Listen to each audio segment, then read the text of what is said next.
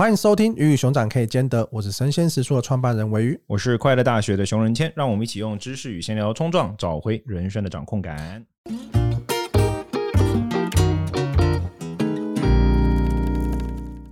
今天这一集呢，就是我们继续来跟大家进行我们的 Q&A。如果你想要你的留言被我们念到，或是你有什么故事跟听到我们的内容想跟我们分享的，欢迎在我们的 Apple Podcast 底下做五星留言。要给我们一些建议或是批评也可以啦。我们要给我有一些批评的话，我也是会考虑性接受，考虑考虑。好，那我们来念这个是 Y 点 Queen 零三二六的一个留言。嗯哼，他说他是从快乐大学的熊仁谦过来的，是，所以你们快乐大学也有导 Podcast 的，是不是？你是觉得怎么那么多人从那边？可能快乐大学都是僵尸吧？OK，没有人会来。看了影片，灵性乱象主题真的很棒，觉得熊很适合 Podcast 形式来发现鱼与熊掌的 Podcast 来支持一下，赞哦！哎，灵性乱象是不是涨很多粉啊？灵性乱象就是让我做自己啊！我以前就在快乐大学一直不想做自己，为什么？我本来对于他的理想状态，我希望它变成一个像平台性的东西啦，就是未来本来最早想要做它的时候，本来不希望我的特色、我的风格特别强烈，我希望有更多人来这上面。后来发现就是 doesn't work，因为。我发现要做平台真的必须全神贯注啊！我没办法全神贯注在快乐大学上面，所以我最近今年的一个重要的一个调整就是，我开始要就是让让外在的普罗大众更认识我自己。我因为我在宗教圈很做自己啊，我在宗教圈横着走嘛。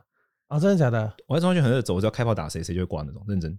我之前不是骂桃子嘛，吓到他们吓到吓到剉，就是一一狂出来发文解释。那你接下来要骂谁？我接下来啊，不知道，看最近心情。那可能要看越有越那个嘛，人有旦夕祸福，越有阴晴圆缺，就要看我的阴晴圆缺走走到哪去。所以难讲。但我的意思就是，我开始就是做自己，讲一些自己想讲的东西。对，就是我正在练习。就是人，我我我要怎么讲这段话？如果是如果是用一个知名作家的说法，可能会写说什么？写一一一个很大的页，然后里面只有八三句话，然后可能会说：人到了而立，哎，而立之年，还是要学会爱自己。那像这样吧。OK，这是我现在的状态。天啊，你真的好捧场哦，我真的好爱你哦，刘俊佑。好，来念下一个。哦，下一个是关于死亡，太惊喜了。他是想喝过死藤水，是不是？有什么好惊喜？Rosie V V V，我在想这是五五五吧，应该 OK。二零二三年七月二十五日，我这个月才在想要寻找看看熊仁谦有没有谈论死亡相关的。刚好这阵子看完《凝视太阳》这本书，作者是欧文亚龙。我记得熊大曾经说过，佛学里头很大一部分思想是以此，也就是思考死亡哈，围绕发展。我认为人天生都会恐惧死，都曾恐惧死亡。不曾恐惧是因为还没唤醒，已经已经不恐惧则是已觉醒。因为人作为有意识的生命体，能察觉到死之将至，是人独有特性吗？从只知道逃命，不知道逃命的基因也留不下来。所以，我们。所见的所有生命体本身都具有懂得逃命的基因，但意识到即将死亡或可视死亡，很可能是人的一种原罪或礼物。如果偶然会察觉到自己有天会死，有可能是害怕独居孤独死，可能是恨死，恨死就是呃，这是一个佛教术语，意外死亡的意思。那我的父母是不是也有相同的恐惧？让我变得不太恐惧的，也可能是让他们不再恐惧。譬如说自己让他们感到欣慰，不小心流太多了。希望尾鱼跟熊你们多讲一些。真的，尾鱼，他先说尾鱼多讲一些的，很真的留很多哎、欸。鮪鱼，你要不要多讲一些？因为我刚才看其他的，我想说大家的 podcast 都留那么多留言，没有我们 podcast 的留言真真的比较长一点点。大家喜欢听我们闲聊生死是不是？我们应该要办一个见面会啦。啊，你不觉得吗？我想认真。什么时候？我们同事倒抽一口气，我们应该办一个见面会，然后就看我们两个在上面聊天，然后下面 对。那我们要收费吗？还是是免费？留五星的人免费，好像可以耶、欸。不行啦，这个计划你比较会做，反正我这想法没事。大家对于生死，哎、欸，可是我上次就没有没有没有讲什么啊，生死一题，他就是在夸赞我，你听不出来吗？没有啦，我觉得死亡。你你你你不觉得人就是你？你小孩出生之后，你看到生命的诞生这件事情，你对人生有什么解读？我觉得不论是生或死，生死嘛，大家都会关注死，可是生也是很值得关注的呀。我自己我我自己感觉是，我觉得你看电影啊，或是你看一些书啊，就是他你会听到说，哎，好像有些主角有了什么守护的力量之后，变得更强了，或者怎么样？我觉得那个中间真的是有差别，就是。你可你可能本来自己孑然一身嘛，你没有啊？假设你没有创办公司，你没有你没有你没有这些同事，你没有你想守护东西，或是你没有小孩，你没有想守护东西的时候，你感觉上是怎么样都可以，好像好像有一种哎呀，你好像享受完，孑然一身。你隔天对你隔天突然死掉，你好像也不会有太多的遗憾。对对，但是就是你现在有了你想做的事情，有你想守护的人，有想守护的事情的时候，我觉得对于死亡其实就会开始产生恐惧，因为那恐惧就来自于你不想要。离开，失去现在 Yes 这一切嘛，你不想要离开这个东西。那这个恐惧，它其实我觉得很多人为什么觉得说，哎，好像年轻的时候都很疯狂啊，都可以担心做很多冒险，但是你越长了之后，你好像变得越保守了，变得越瘦。就其实这东西都会是因为你牵挂的东西变得越来越多了，对，你就不得不去面对这些东西。我自己体感上有蛮大一部分的转变是来自于这里。那你以前你根本也不会去想说，哎，真的有一天到死了会怎么办？那你真的是生过了病之后，或者是你的小孩生了重病之后，你也会担心。你不是担心你自己失去，你也会担心你失去对方。对，我觉得担心失去跟这些东西这个的害怕，它真的会让人去重新你思考你的人生跟你全部人生的规划。讲到这个事，我就想到那个啊，就是佛陀的故事。就是说，哎，就是我不知道大家知不知道，就是佛陀释迦牟尼，他是一个真实的人类，就跟耶稣一样，他是一个历史上真实存在过的人类这样。然后就是他有一个背景故事，我可以，我我讲到这边，我我也想跟大家分享这个背景故事。就是说，呃，据说佛陀他出生的时候，他老爸是执政官，不是人家说是国王，那其实执政官啊，就是他们那个国家的执政官这样子。然后。嗯，他爸爸就根据那时候印度的传统，就找了那种像是算命仙来帮他看相。然后这个算命仙看了他的相之后呢，就说这个孩子呢，就只有两种去处。如果他未来呢长大之后，因为印度一直都很流行灵性这样，那他那个就跟他讲说，如果他未来呢长大之后成年的时候没有走向灵性道路的话，他未来就会成为他们叫转轮圣王，一直就是说是可以统一整个印度次大陆的一个大王这样子。那如果不是这样子，他走上灵性之路的话，他之后就会觉悟。啊，觉悟他就会成为佛。佛这个词是觉者的意思啊，他就会觉悟这样。那他爸就不想要让他觉悟嘛，因为好不容易一个儿子这样子，所以他爸就想尽办法把他关在宫门里面，不让他出去接触外在世界。那后来终于他就是佛陀长大之后，就是据说他第一次开始感到挫赛，就是他有一次跟他爸爸去参加一个农耕活动，有点像春季。然后他们家族是就是他们那个城的那个种族啊，那个族那个家族，他们是以呃就是。农耕，农耕呃为他们的重要的生活方式的一个一个种族这样子。然后他们去参加农耕活动的时候，他爸爸就要下去参加那个祭典，然后就要翻土，然后他就看到了那个鸟在捕食一只虫子的那个画面。然后佛陀看到的时候就想说，怎么会这样？就是为什么生呃生物会互相残杀？他第一次看到那个场景，他很 shock 这样子。然后他回到宫里面就闷闷不乐，哦，他就一直觉得说。怎么怎么为什么为什么会有这种事情？然后好像那时候已经十几二十岁，然后他爸爸就觉得说，好像一直在宫里面也没有看他变好，怎么样都没有变好，就想说让他出去走走会不会好一点？但那时候就严令就有下令全城就是全城戒严，他出去的时候只能看到美好的事物，外面有很多的载歌载舞啊各种。但总之呢，他就是出了四个门，他从东门、南门、西门、北门都离开了王宫出去走走，他就。连续出去这四个门都看到四种景象。他先看到老人，在东门看到老人。那根据记载，他那个时候状态可能有一点被过度保护的太好，他根本不知道什么是老人啊。他问他的车夫说，这是什么，然后他车夫说这是老人，然后他就说什么是老人，然后他就说哦，这人就是年岁渐长之后就变这样。然后他就问说，所以我爸也会变这样吗？他说对啊。然后佛陀就问说，那我也会变这样吗？车夫说对啊。这样子，结果最大问题是那个车夫，然后，然后后来就看到病人，就重病的一样，他也问了同样的问题，然后他最后看到死人，就是送葬队伍嘛。但怎么会看到死人？他不是要看到美好的东西吗？佛经的记载就是说，天神变现出来给他看的啊，因为天神就是注定要让他成佛，所以故意让他看到这个景象。他爸就很气啊，这样，然后就看到死人一样，看到送葬队伍，然后他就问车夫说：“这啥小？”然后车夫就说：“他不这样说了，他说这是什么啊？”然后车夫就说：“哦，这是死人。”然后他就在说，就一样嘛。然后佛陀就回到宫殿里面，就想说。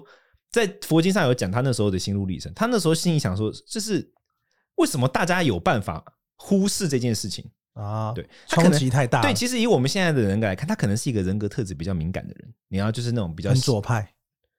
他其实有一点左，的确，但他也有 他的，但他的贵族出身让他在这制定很多规则的时候是比较有的。他真的可能是一个比较细腻的人，就是佛陀。因为你去看他的很多著作，就是他的教导或什么，他很喜欢以大自然为譬喻，他对大自然的观察是蛮有洞见。那总之回到这里，他就问他身边的人都说：“你们都知道生老病死吗？生老病死之必然。”他他说：“大家都说我们都知道。”然后他就他超不能理解，他想说：“为什么就是大家都知道生老病死之必然，可是所有人都可以就是好像没有看到他一样？”他佛陀他很不能理解这件事。就是这一份不能理解，让他最后就抛弃王宫，然后出家，去去想要找寻到不死之路。然后最后他的这佛教的修行建构，就是佛陀花了很长的时间，他一开始在寻找永生，他想要寻找不死啊。但是他后来发现问题在哪里？就是只要有生就必然有死，所以他希望就是之后再也不生。所以佛教追求的是不生不死，就是一种消空无的状态。哦，好厉害！对这是对对，这是佛教的特特色了。所以我，我我的意思是说，的确就是当有时候这个事情发生在离你很远的时候，你会觉得这是一件事件。嗯，可当它发生在你身边的时候，或什么，甚至于其实很多的宗教，很多东西，它都在追求不死跟永恒啊。大家都，我觉得这个是一种人的本能冲动，而且我很、我很、我很认同，就是论者，就是提问者他所说的描述，就是说，我觉得这是一种人的人才有的特性。我记得好像好像是在我我不确定是不是创世纪还是哪一个宗教的创世神话里面也有这样的故事，就是说他们的创世神给人的祝福与诅咒，就是他会意识到自己会死亡，有有这样的一个记载，嗯、就是一般的生物不会意识到自己会死亡，不下意识的会逃命，可是不会意识到死亡将近，没有这样的意识。没有时间感嘛？讲白了，可是人类有这样的意识跟时间感，而人类会意识到死亡之将来。对，这的确是是是人类的一种，甚至我觉得可以说是人之所以生而为人，他所必须具备的一种、嗯、一种状态吧。嗯，这个让我想到我之前在看一个科学的讨论，对他们说，现在其实接下来可能不是要面对死亡，你可能是要面对的是，假设真的你的寿命变长，甚至有机会因为你的意识转移，你真的有机会。不会面临死亡的时候，那到底该怎么办？现在有一部分科学前沿在讨论这个，因为其实很有缺点哈。假设我们本来只能回到六十岁好了，对。但现在如果可以活到一百二十岁，嗯，那你等于是你可能四五十岁你就退休了，但是你还有五六十年要活，对。那到底要做什么？你因为你又不可能又有年轻的身体来做很多游山玩水啊，或做那么多事情。那这个六十年跟你前面的六十年其实是一样长的。对。你没有什么十二年国教哎，没有什么上大学这些必然要做的事情的时候。那接下来这六十年该怎么办？其实有一部分开始在讨论这一类型的议题了，因为因为科技、因为医疗的措施，让人的寿命变得更长了。那多出来的这些时间，到底要拿来做什么？我觉得这些事情是接下来未来可能社会或是更多人可能会比起死亡，因为死亡你可能就面对不到了嘛，因为你可能就死掉了，你根本不知道发生了什么事情。对。但更多的时候，当然是当你寿命变得更长，可能甚至当你有机会永生，你的意识是可以被上传跟下载之后。那到底你是想要过这样的生活吗？你真的是想要一直这样下去吗？我觉得这件事情是可能在不久的将来，我不知道，搞不好我们这一代人是有机会面对到这个样子的科技的发生。最近什么超导体啊、AI 啊，各式各样的东西一直出现，我觉得是，反正现在很多科学的前沿的人都在讨论这些议题。如果是这样的话，我应该会用尽方式让自己试试看。对啊，一定的，就就一百种死法，跳楼，就跟不是不是不是有些嗯，说就是吸血鬼他们获得了永生，可是他。根本不想要活那么久，因为所有他身边的人都会死掉嘛，就只有他自己不死，其实也没有那么开心。其实我我我觉得衍生出来的另外一个问题就会是说，我我一直认为就是思考死亡是一件很很，因为你你有没有发现，就是人如果人变得永生的话，应该会变得超级无敌 fucking 无聊诶、欸，就是死亡其实让事情变得珍贵，当然死亡很可怕，不用讲。但我们先不谈死亡或永生这个客观现实，我们谈死亡意识。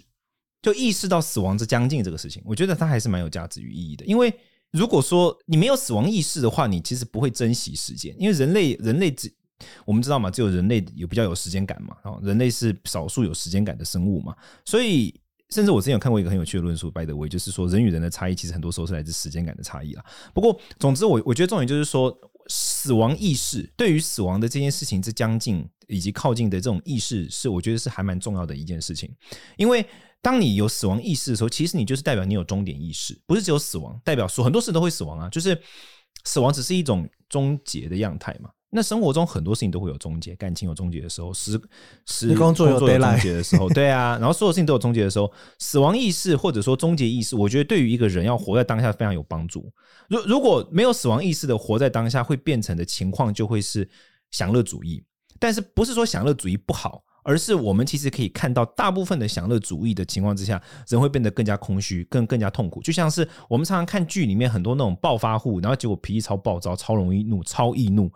你说他超易怒或超暴躁，当然对身边的人来说很干没有错。可是真正受痛苦也是他自己，因为他自己就无法控制住内心的那种那种感觉嘛。所以享乐主义虽然看起来现在大家都喜欢讲爱自己爱自己，但是我的意思是说，享乐主义我不太认为它是一种爱自己的状态。爱自己，我觉得一个很重要的一个一个一个 mindset 就是对于自己所拥有的状况有充分的了解，不多不少的了解，而这个了解。当然，也就包括我所拥有的这一些工作、人际关系、感情、财产、生命、健康等等，它有起也会有终。那我要如何去珍惜与看待它？这种意识，我觉得还是蛮重要的。嗯，其实就是不会失去的话，你拥有了，你其实你也不会珍惜跟快乐。对，你感受不到这件事情它对你的珍贵之处。就像就像刚刚讲的、啊，我一听到如果我不会死的话，我下意识就是说，那我去自杀看看，对不对？嗯、你会觉得那我不会死，所以你就会想尽办法去，你你你懂我那个意思，就是你就会用尽办法挑战那个自己做不到的事。但其实就因为你已经，它已经对你来说变成一个日常，它就会变得变得不太妙那种感觉。嗯，好，那我们这一题讨论到这边，我们下一题是叫做。燕仔是不是？Y E N 燕仔，哎，燕仔好像以前有回回过我们。他讲的是关于七月二十挖掘出更深层的内心的宝藏的那一集。想了解主持人从比较深的内缩式自我心理状态转换到广的开放式心理状态，你会如何调试？会不会处在内缩式的心理状态习惯了，而有与社会断裂的状况发生呢？内缩式是你，我有点，我有点，我有点忘记那一集讲了什么。内缩先生，我发现呢、啊，我们刚才跟同事在讨论，大家好像非常喜欢这种内缩式，或是对，是或是内在、外在、内显、外显这样这样子的议题。人格特质我们后面可以找，我们后面可以找一集来聊的差异之不同。嗯，聊论人格之差异。对，我们上一集的 Q&A 有讲到社交恐惧嘛，然后有提到是不是善于社交比较适合生存这个。嗯、那我觉得在内缩式。心理状态跟这个状态上面，我觉得也可以回回答到这一题，会不会跟社会脱节？我觉得倒不会。某种程度的原因是，我觉得你要跟社会脱节，现在有一点有难度啦。我觉得，对，嗯，我之前听到一个说法，就现在你很难很难找到像是周杰伦这种哇，每一个世代或是每一个人都喜欢的像这样子的明星，对，他越来越少。以前是电视时代，你可能大家都坐在电视看同样的三台，对，你很容易就会有一个有那么大影响力的人。但现在我觉得比较像是部落，大家是一群一群一群一群的，对。所以其实整个社会它彼此的连接感反倒没有这么深。所以现在为什么大家很喜欢讲同温层这个概念，就是我觉得你自己在你的同温层，你自己在你的小的部落里面，你的社群里面的那个连接感，它其实就是你的一个小型的社会。你倒也不用说，你真的好像一定要去理解现在市面上大家都在讲什么话题，或是大家都喜欢什么样子的。我觉得现在，呃，以台湾好，台湾的开放程度，我觉得跟包容程度绝对是够开放，对于各式各样人种、性癖好、对个性什么样子这些东西的包容，所以我觉得不用让自己担心。当然，你有可能讲的社会是你现在所处你身边的人。嗯嗯，对，有这月月，你也可能说，觉得你好像跟大家格格不入。那我觉得，这当然解决方法就是，我觉得可以坦诚的告诉大家，哦，你有什么样个性的人跟你相处。我们之前有一集有提到讲自我说明书这件事情，我觉得让大家知道你的相处模式，不要让大家觉得说，哎，我好像不知道怎么跟相处，你是不是一个怪人？我觉得这件事情反而是一种可以的解法。然后另外一种就是，像我们今天也有提到了嘛，你就是离开你的这个圈子，离开你觉得你所谓的社会的环境，嗯，到一个。另外一个地方去，然后这个地方去，它是就能适合你这样的活法跟这样的方式的。对，我觉得现在的接触的面向来看。不是一个很困难可以做到这件事情的状态。我觉我觉得另外一个点就是说，其实这一个题目跟前面一个题目，就是上一集我们聊过一个题目，还有包括就是对，就是社交恐惧那一集，还有我就前面提到，就是我觉得现代的整体社会氛围对于外向型人格的鼓励，以及对于内向型人格的有一点点不能说是打压，但是有点冷漠吧，好像我觉得的确是有这样的文化主流。然后我不认为这是好的。然后讲到这件事情，我就要讲到又要聊到一个，我想分享一个我我自己的一个人生经验。我以前在日本读书嘛，然后我在日本的时候学的是，你到底是在西藏读书还是日本读书？我在日本读过一年。OK，对，嗯，我在。啊，我要详细的跟您报告啊！我在台湾呢 读到小六，然后之后去印度呢读到十八岁，然后去日本读了一年，大概这样。好，然后我那时候是学密教，也是佛教的一支。然后密教就是有所谓叫曼陀罗的东西，你看过吗？龙格的那种曼陀罗，就是很多对对称的那种图图样。可是因为是宗教嘛，所以它对称图样上面是会有有有画人的佛啊或菩萨啊这样子。那一边比如说像好，我们最常见的可能就是所谓叫九尊曼陀罗，就是中间有一个主尊，他是 boss，然后他旁边边围绕着。四个直角就是东南西北各有四尊，然后四个对角又各有四尊啊。那比如说 boss 是正中央的，然后他四边的四尊是面向他的，然后对角的那四尊是面向外面，然后守门的又有四尊，有点像这种感觉。这就大大概我我就很简单的大概描述了哈。那这个。曼陀罗里面，我那时候在日本读书的时候啊，因为我们那时候早上我印象很深刻，就是那种冬季十二月的时候，外那真的好像电影。十二月的时候，你跪在早上六六点的时候，你跪在正座嘛，日本是跪座嘛，在那个建筑里面一百多年的木木的建筑，很大很大，然后外面门是打开的，你可以听到那个暴风雪外面刮的声音，然后你在里面念经，有点像这样子。然后反正那个那是一个很有趣的经验。然后那个那个空间呢，它挂着一幅对联，那个对联是的我到现在还是印象很深刻的一幅对联。那是日本人他如何去理解这个曼陀罗跟密教的方式。他写什么？他写说互相礼拜，互相供养。礼拜跟供养是一个佛教的仪式，就是尊重啊、送礼啊这个意思。但他这个想要彰彰显是什么意思？就是说一个曼陀罗里面有那么多角色，你如果认真去思考的话，每个角色之间有可能是看不顺眼的。守门的那一个，他可能就是你知道，因为他他扮演的角色可能是想要迎接更多人进到这个曼陀罗啊，接触佛教啊，所以他可能是一个很很很开放的，欢迎大家的角色，不讲究规则，他可能是你知道很很很热情的。可是那个负责保护祖宗的那个可能是几百人啊，他可能怕路人来去骚扰他，你你懂？每个人互相之间的性格之不同，然而。正是因为有这么多不同的样态，所以这个曼陀罗才是这么美好的状态。所以这个对我来说是很有启发的，因为我我我自己性格，我知道我自己的性格状态是一种情况。那我也常常遇到，基本上很容易遇到性格状态跟我非常非常不一样的很多人。但每次遇到这种情况，你会有磨合嘛？那在这个磨合过程中，我都会想到这个事情，就是互相礼拜、互相供养。就是正是因为社会这么多元，所以这个社会才会这么有趣。所以我的意思也就是说，我觉得对于自己觉得是比较内倾性或者说比较内缩式的人，首先你必须要正视自己的这样的人格特质，其实是有极大的优点的。就像上一集我有聊到，跟尾鱼，我跟尾鱼在互动，跟很多情况之下，我可能是属于那种很快会反应出来的东西，但是尾鱼会提出很多深思熟虑的东西。可是尾鱼它需要时间，它可能比较慢，会提出他的观点，但是对我来说是有启发性。我觉得就有点像这个样子，就首先内缩式的人格必须先了解自己的优点在哪里，而且要知道这些是有有帮助的。那当然，当你知道这个优点，下一步的时候，你也得跟能够理解你这种优点的人相处。我觉得这很重要。就这两件事情，我觉得可能可以克服，或者说去弭平刚刚就是论者提问者本身提到的他的内心的那种担担忧社会断裂的状况的百分之六十到七十，因为有可能你永远都跟一群很外向的人相处，然后这群外向的人呢也都不理解内向的人的优点的话，那当然你就会感受到很多的不舒服嘛。所以我觉得大概是一个我自己的看这个事情，大概是一个这样的状况。嗯，我我觉得我刚刚突然想到，上次在讲 Nicole Lin，他有讲到关于社交这件事情。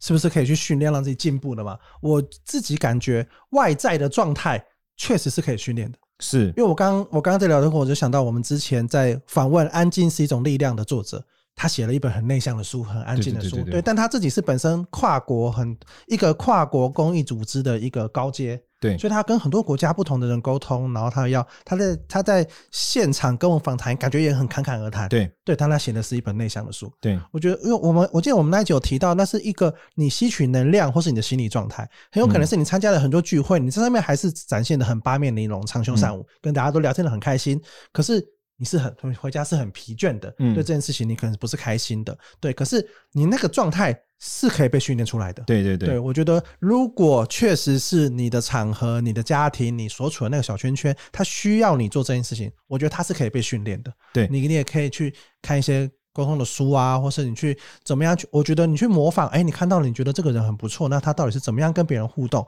或他怎样的互动会让别人觉得很舒服的？这些东西他确实是可以训练。但是我觉得回头来，我们一直讲到的事情是，不要觉得那样子就是好，或是我这样子就是不好。对，对，这很重要。我觉得好跟不好，人格特质跟人与人之间这些是没有高低下之分的，对，我觉得这件事情是你要去理解，但是当然你也可以有，因为你做比较外显的方式，容易被看见。我觉得确实是我们刚前面才讲到，就是你看像 CEO 有像马斯克那样子，他一直到处一直到处讲话，一直到处但他也有对啊对啊，对他是很明显，但他也有你觉得很明显他有缺点嘛？对对，也有像库克这种啊，很明显是内向型人格，嗯、但是你看，其实大家好像觉得，哎，Jobs 好像是一个比较。可是我觉得 Jobs 也是内向型人格，by the way。但是 Jobs 感觉好像是一个比较比较比较明星光环的人。可是真的创造极多利润，而且稳定那个供应链稳定的库克啊，库克是保证了这个公司的盈利上。所以我才会觉得说，这个东这个东西就是它没有好坏之分。但是如果你是工作需要，你需要去做，我觉得那也不是一个好像。你做了这件事情，你就是改变你的人格，你好像就是背叛你自己。哦不不不，对对对，不我觉得不觉得，我觉得不用去往这边去去思考。哦，那个就是你在你当下你需要表现这件事情，它可以让你生存的更好，它可以让你被大家更看见。啊、我觉得你你做这样也无妨。对，关于刚刚提到说，最后我想做一个小收尾，就是关于刚刚提到很多人会觉得我是不是做了改变就是背叛自己人格这件事情，我常常会讲的就是，你减肥你也不会觉得你在背叛你的脂肪啊，这是一样的事情，你只是在把雕塑自己到一个更适合的状态而已。对，大概是这种感觉。好，那我们今天的 Q&A 就到这边告一个段落。如果大家对我们的鱼与熊掌可以兼得有什么想问的，或是听到过程中觉得有什么批评指教，我想了解的，也都欢迎在我们的 Apple Podcast 底下做五星留言，我们这回做期 Q&A 来分享给大家。今天你们告一段落，谢谢大家，拜拜，拜拜。